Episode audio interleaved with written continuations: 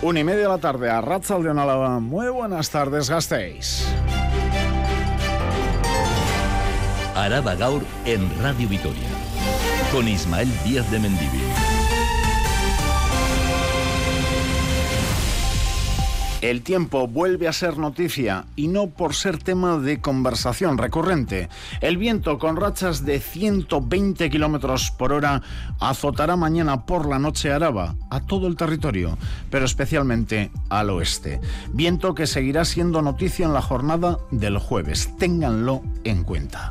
Tiempo al margen, fiscalidad y presupuestos forales son hoy portada informativa. Sobre estos últimos, el diputado general Ramiro González espera aprobar el proyecto, el proyecto presupuestario, el 14 de noviembre. Y sobre la fiscalidad y el impuesto de grandes fortunas, recuerda el Carrequín que con tres procuradores, que tienen los y las moradas, pueden influir pero que hay un programa de gobierno de socialistas y yelchales. Tanto en gastos como en ingresos, en presupuestos y en impuestos, esta legislatura, el Ejecutivo presidido por Ramiro González, necesita un apoyo por lo menos un apoyo que llegue desde la oposición. En las noticias de la ciudad, hoy Radio Vitoria les adelanta que los vendedores ambulantes quieren otro mercado en las calles de Gasteiz.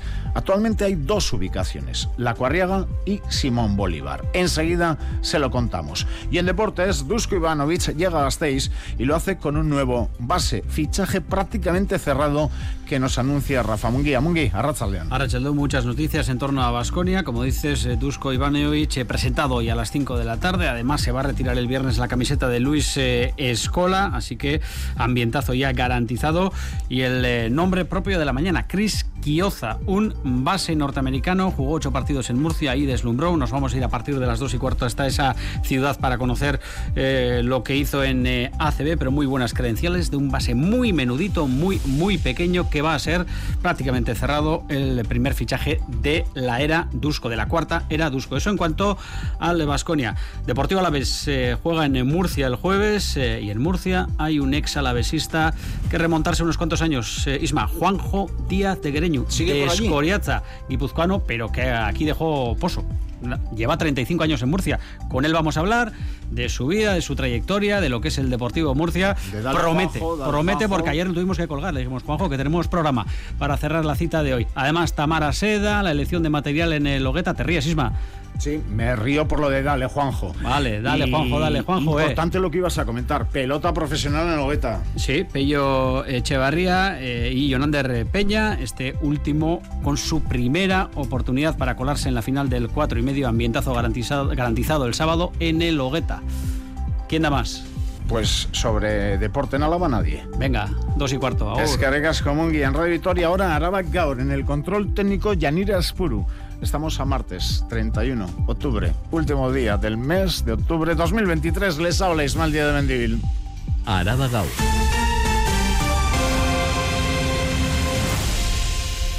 A la espera del vendaval, hoy martes, como ven, tiempo tranquilo.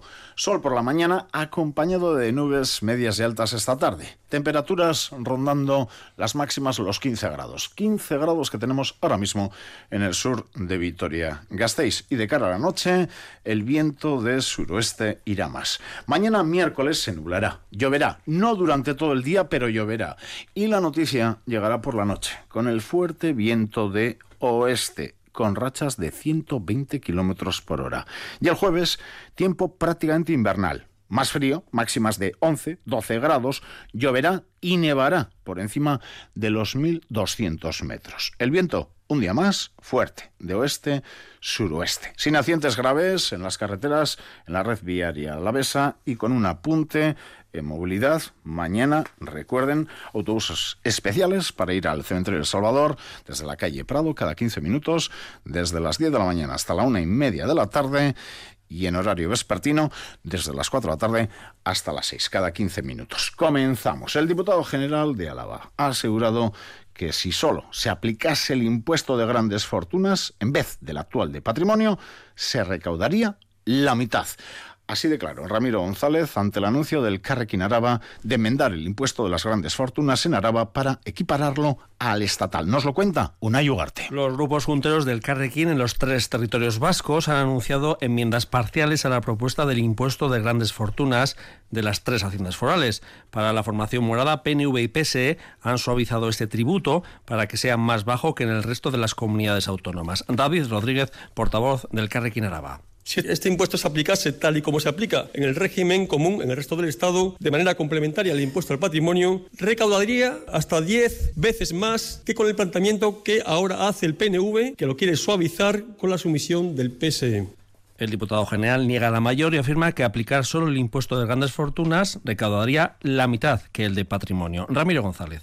La aplicación directa del impuesto de grandes fortunas solo serviría para recaudar menos, menos de la mitad. Por eso, cuando se plantea el impuesto, se plantea como complementario del impuesto de patrimonio. Y frente a la propuesta mano tendida, a la propuesta del Carrequín mano tendida de González, que se ha mostrado abierto al diálogo, pero advierte. Aquí hay un gobierno foral que está dispuesto a negociar, a acordar, a incorporar nuevas propuestas, pero evidentemente una formación política con tres procuradores y procuradoras tiene que decidir si quiere influir o no influir, pero que hay un programa de gobierno que supone la hoja de ruta fundamental del gobierno foral. González ha insistido una vez más que en Euskadi el impuesto de grandes fortunas es complementario al del patrimonio. El diputado general además ha anunciado que el proyecto de presupuestos del próximo año 2024 se presentará el martes 14 de noviembre. Unas cuentas que avanzado crecerán respecto a las de este año, 2023, y que serán ambiciosas en el ámbito de las políticas sociales. El equipo de gobierno foral necesita del apoyo recuerden, de una de las formaciones desde la oposición para sacar adelante los gastos, los presupuestos. Ramiro González, una vez más, mostrado su forma de actuar en la negociación con la oposición, abierto al diálogo, excepto Vox acordar y a negociar con todos los grupos junteros, con todos los grupos junteros que el Gobierno foral considera con los que se puede dialogar y llegar a acuerdos. Los contactos que mantiene el Gobierno foral siempre son contactos discretos y contactos que buscan avanzar fuera de los focos. Y evidentemente eso es lo que vamos a intentar. ¿Y qué dice la oposición a dos eh, semanas de la presentación del proyecto de presupuestos? Pues en Radio Victoria los y las oyentes ya lo han escuchado. La oposición se muestra abierta al diálogo con el gabinete de Ramiro González, aunque con matices. Lo hemos escuchado al mediodía en diálogos políticos. Mientras Pepe y el Carrequín Araba insisten en mostrar su mano tendida, sin líneas en rojas, H. Bildu asegura que la negociación está fría.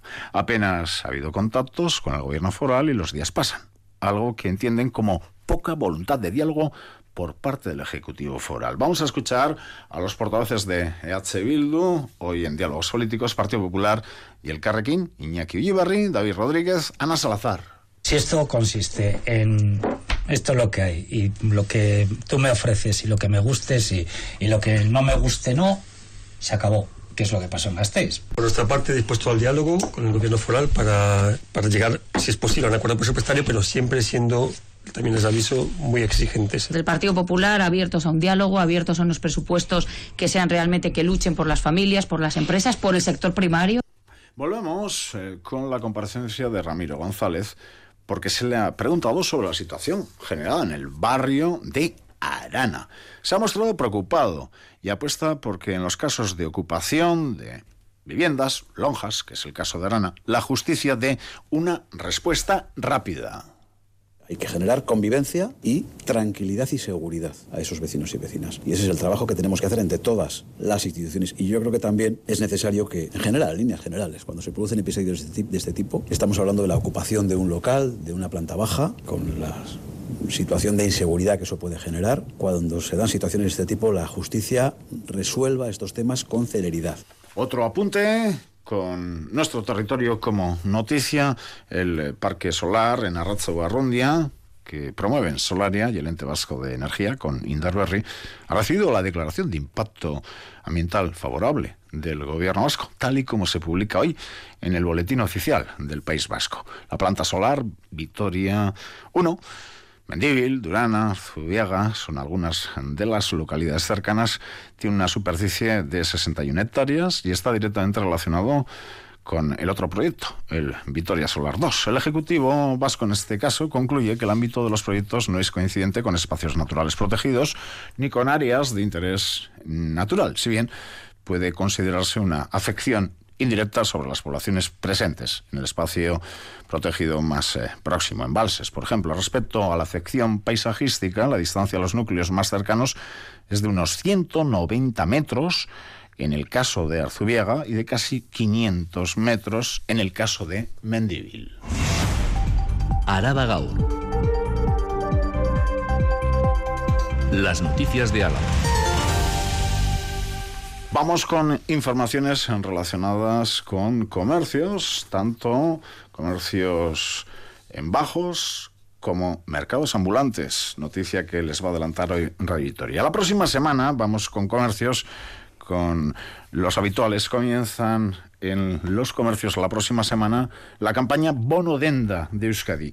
Descuentos previos al periodo navideño, cuya gestión ha centrado hoy el debate municipal en comisión pública en la que ha estado Silvia Núñez. El miércoles día 8 es el día de arranque de la campaña Bonodenda. En total, 525 comercios alaveses ofrecerán descuentos de 10 euros por compras superiores a 30 euros.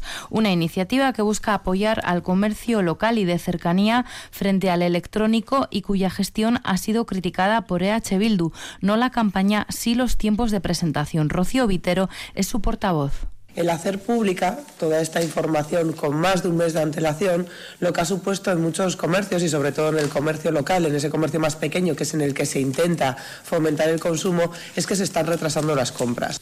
Octubre es, recuerdan, un mes clave para las ventas del comercio local y el anuncio de la campaña un mes antes ha llevado a muchos clientes a retrasar sus compras. Y ahora la noticia que les adelanta de Vitoria, los vendedores ambulantes de Vitoria Gasteiz quieren un día más de mercado. Actualmente tienen puestos de venta en La Cuerriega los miércoles, en Simón Bolívar, jueves y sábados. Sí, luego está la situación de productores en la Plaza Santa Bárbara, pero nos centramos ahora en esos mercados de La Cueva los miércoles, Simón Bolívar, jueves y sábados. Y quieren una nueva ubicación, a ser posible en domingo, Silvia. La petición es muy concreta. Quieren un día más de mercado ambulante, a ser posible en domingo, y si no se puede, por ser festivo, entonces en lunes o viernes, para no solaparse con los mercados de Arana y Lacua. Así lo adelantaba Rosa Romero, portavoz de la Asociación Gitana Gaula Chodrón.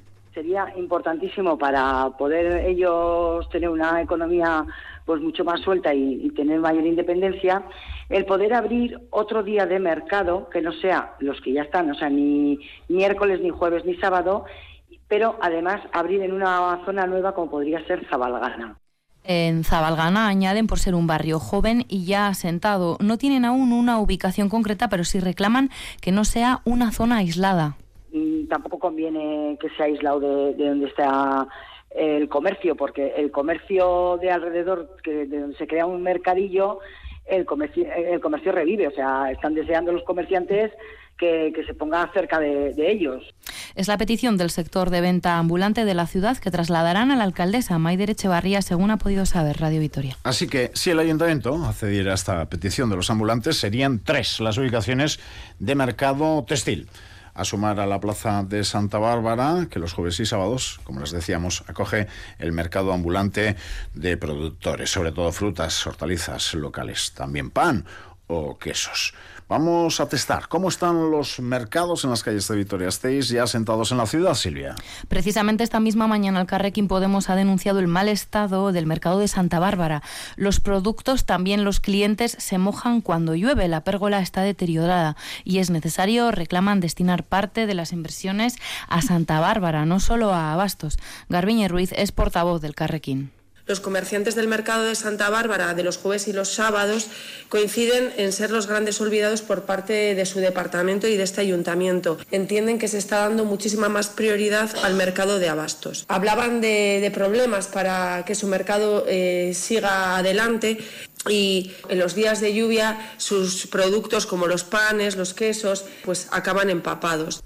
Hace solo una semana la alcaldesa anunciaba la llegada de fondos europeos, destinará una parte importante a abastos Tanto los ambulantes que venden textil como los productores del mercado hortifrutícola reclaman que esas ayudas lleguen también a sus mercados. A preguntas de Radio Vitoria desde el gobierno del ayuntamiento recuerdan que parte de esos fondos se han destinado a la reparación de las escaleras y la pérgola en Simón Bolívar. Adelantan también que quieren incorporar mejoras en la CUA, instalarán un control de acceso para las autocaravanas. Además, es noticia hoy en el Ayuntamiento de Vitoria en Gasteiz que sale adelante la declaración de forma parcial, no institucional, digo parcial porque ha sido apoyada solo con votos de EH Bildu, PNV y el Carrequín, no con los votos del Partido Socialista de Euskadi ni del Partido Popular, la declaración en defensa del euskera y las entidades locales tras las últimas sentencias judiciales en contra de la aplicación de la legislación en euskera en los municipios vascos. Más noticias. Más titulares con Miriam de la Mata. La audiencia de Álava desestima los dos recursos de Hitor Tellería contra los autos que rechazaron suspender su ingreso en prisión. El tribunal confirma su decisión de no suspender la pena privativa de libertad impuesta al exdirigente del PNV Alavés, condenado en el caso de Miguel a seis años, un mes y quince días de cárcel en dos autos que son firmes y contra los que no cabe recurso. La audiencia dará a Tellería un plazo de 72 horas para que ingrese voluntariamente en prisión. El mal estado del recinto religioso en el cementerio de Salvador, hablamos, obliga a cancelar los cuatro oficios, misas, en jornada de mañana, de todos los santos. No habrá misas en el cementerio del Salvador. Sus graves desperfectos han obligado a la diócesis de Vitoria a no programar los oficios. Ya se desprendió parte del techo de la capilla y en el último año la situación no ha mejorado. El capellán del cementerio alertó de esta situación al consistorio en varias ocasiones. De momento no han recibido ninguna respuesta al respecto. No es el Día de Todos los Inocentes. Las monjas del santuario de Estivaliz invitan a los más pequeños, a los más chiquis, a celebrar Holy Wings, ¿Qué es esto? Vestidos de santos. Como alternativa católica a Halloween, el santuario de Estivaliz acogerá por primera vez la fiesta Wings, lo que traducido significa algo así como la santidad vence. Esta actividad organizada por las monjas custodias del monasterio busca dotar a la fiesta de contenido educativo, lúdico y cristiano. Hoy a las cinco y media acogerán una serie de actividades para toda la familia, entre la que destaca la invitación a los niños y niñas a que se vistan como sus santos favoritos, dejando de lado los trajes tradicionales de este día. Diputación Alavesa adjudica las obras para reformar el centro Asaldi de acogida de urgencias para menores. Esta mañana se ha aprobado la adjudicación de las obras para la ampliación y reforma de Asaldi destinado a niños y niñas de entre 0 y 12 años en situación de desprotección por un importe de alrededor de 467.000 euros. También presta servicio de acogida maternal destinado a bebés hasta los 3 años. Actualmente cuenta con una capacidad de 22 personas. Las obras permitirán ampliar el comedor el espacio de aseos y almacenaje de enseres, entre otros. Las noticias van saltando. Por ejemplo, ahora mismo una Ugarte me informa sobre las visitas al conjunto monumental de Quejana, que ya no hay plazas hasta el 6 de diciembre y arrancan esas visitas este sábado, el próximo 4 de noviembre, sin plazas hasta el 6 de diciembre. Éxito, por lo tanto, en esas visitas que de forma gratuita podemos realizar los y las alavesas. Seguimos, Euskal Herria Bildu propone instalar aparcabicis en el Bues Arena y extender el servicio de autobús hasta Lacua y Sabalgana. Una propuesta que se trasladará en la próxima comisión de movilidad del Ayuntamiento el jueves, día 2. Proponen incrementar el número de aparcabicis y extender el servicio de autobús especial de Tuvisa para la vuelta a los barrios multitudinarios de Lacua y Zabalgana los días que haya partido del Vasconia en favor de la sostenibilidad. El Ayuntamiento de Vitoria-Gasteiz invita a las familias y profesionales a una jornada sobre parentalidad positiva.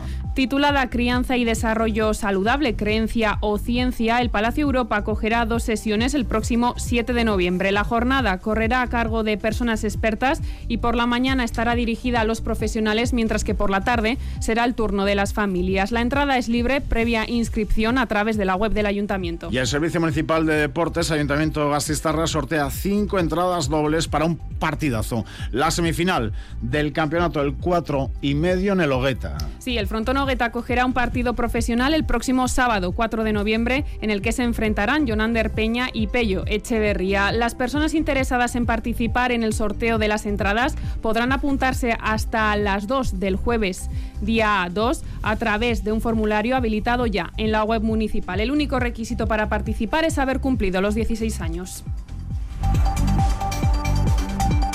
Puede que estén aburridos ya con la noche de Halloween, no sé si con la jornada de mañana. Seguro que para muchos y muchas de ustedes es una jornada complicada. Vamos con un tema que nos suele gustar, la muerte. La coordinadora en Álava de la Asociación Derecho a Morir Dignamente, Cristina Valverde, ha sido la invitada esta mañana en la entrevista de Radio Victoria Gaur, donde ha pedido mejor mejorar la ley que regula la eutanasia para que los plazos desde que se presenta la solicitud y se aplica ese derecho sean más cortos. Javier Moncada. La ley que regula el derecho a morir dignamente a personas con enfermedades graves e incurables o un padecimiento imposibilitante está funcionando bien, según Valverde, pero es mejorable. Los tiempos que se exigen son muy largos. Es decir, desde que tú mm, decides eh, presentar la primera solicitud hasta que consigas un informe favorable, pues pueden pasar de 30 hasta 40 y tantos días. Esa es la principal crítica que hace la Asociación Derecho a Morir Dignamente de una legislación que desde su entrada en vigor en el verano de 2021 ha ayudado a morir a unas 60 personas en Euskadi, más de una veintena en lo que llevamos de año. Hay que revisar estos plazos y nosotros como asociación ya lo hemos planteado y hay que revisarlos por una cuestión muy clara. No podemos esperar a estar muriéndonos en agonía para recibir esta prestación. Que los plazos sean tan largos está provocando que muchas personas fallezcan sufriendo sin la posibilidad legal de ejercer su derecho a una muerte digna. Y sí, esta noche, ¿verdad? Desde hace años, la festividad de Halloween se ha extendido por cualquier lugar del planeta y por supuesto también por cualquier lugar en Euskal Herria. Cada vez más personas se disfrazan y realizan eso del truco o trato. Incluso hay voces que dicen que ya es una noche como la de última de cada año, la noche vieja. No sé si es para tanto, pero desde luego que vez más. Sin embargo, muchos pueblos en Araba están recuperando otra festividad, Gau Belza o Arimen Gaua, una tradición que mantiene las calabazas, disfraces y el recuerdo a las personas fallecidas. Nerea García. Halloween, el Día de Todos los Santos, el Día de los Muertos, cada cultura la conoce y celebra de una manera diferente. Es cierto que la tradición que más se está extendiendo en los últimos años es la americana del truco o trato. Sin embargo, hablamos de una festividad que en el siglo XX ya se celebraba en Euskadi, Gaubelza o Arimengawa. Así lo demuestran los antropólogos Josuo Zaita y Jaime Altuna en el libro Itzalitako Kalabazen Berpistea. Sus investigaciones demuestran que en muchos pueblos vascos en esta noche se daba la bienvenida al invierno y al mismo tiempo se recordaba a los fallecidos.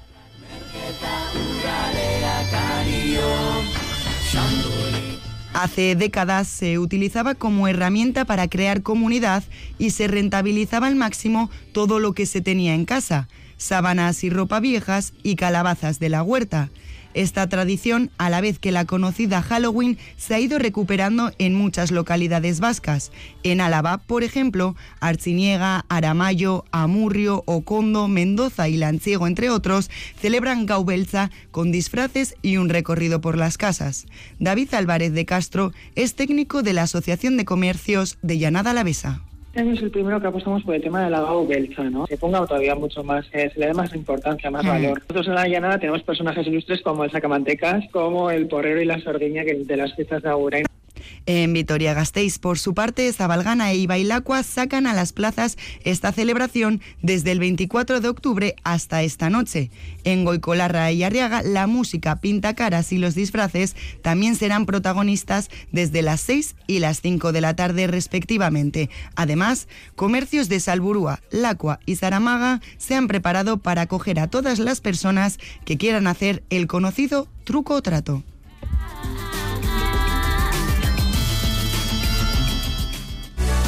Araba Gau. Cultura.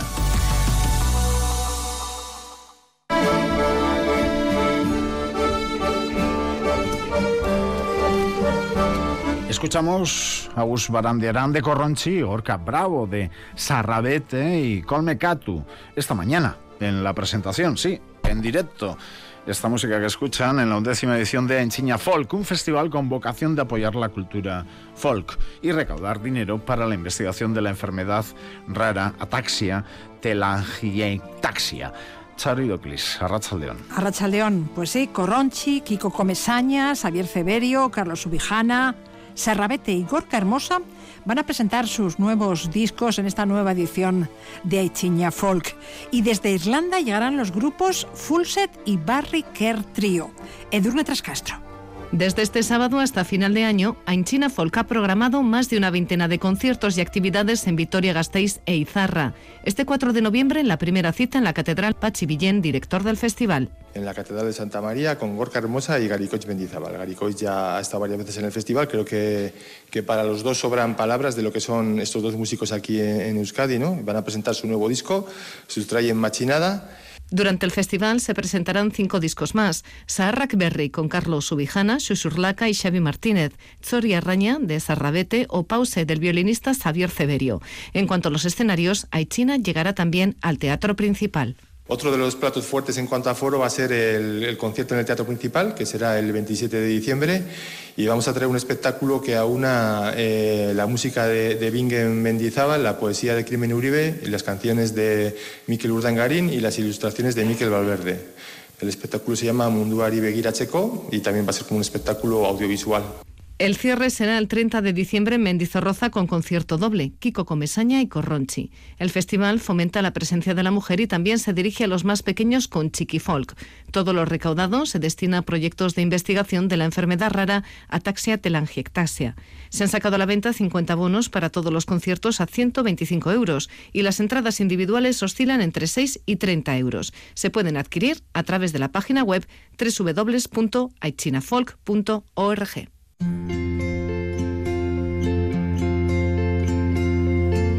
Vamos con lo que podemos hacer hoy. Hoy, José María Torres Naval y Marina Otero van a ofrecer a las seis y media de la tarde dos conferencias en el Artium dentro de la programación de la Bienal Internacional de Arquitectura de Euskadi Mugak. Esto es cultura, me ha dicho Charo. Esto es cultura y buena.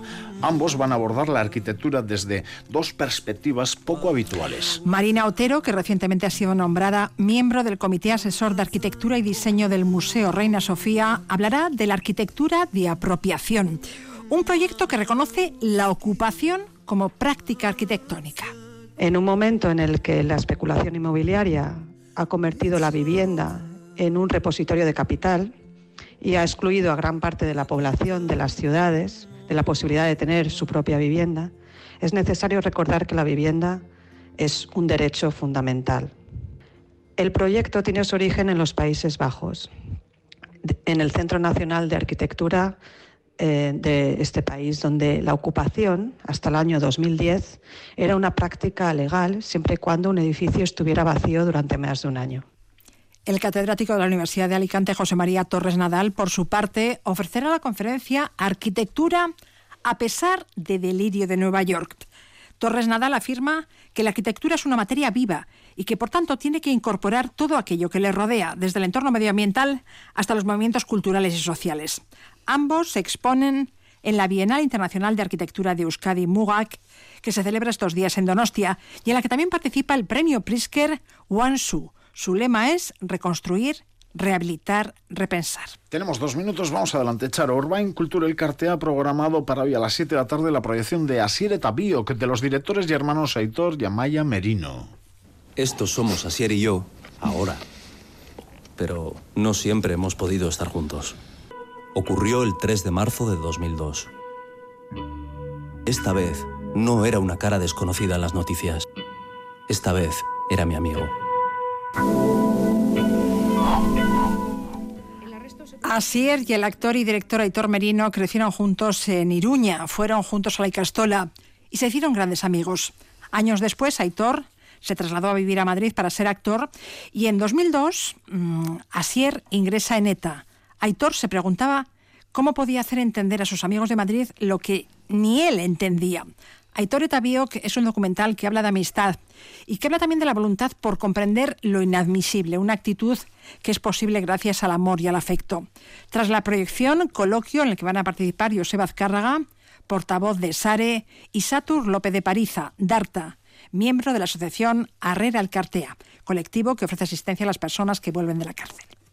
De a poco nos fuimos metiendo. Nos reíamos en las partes graciosas y llorábamos en los momentos trágicos. Para muchos era la primera vez que veían una obra de teatro. Una misión Sí, hoy la obra del director argentino Mariano Pensotti, ya se lo contábamos ayer, si no me equivoco, llega hoy al Teatro Principal Anchoquia. Recuerden, hoy en el Teatro Principal Anchoquia hay más. Sí, hoy también a las siete y media, eh, a las siete y media no, miento, a las siete y media es en el Principal la obra y a las siete la Casa de Cultura acoge la presentación del libro Apuntes para una historia de De Alfredo López de Uralde. Al que le escuchábamos ayer. Charo, buen día.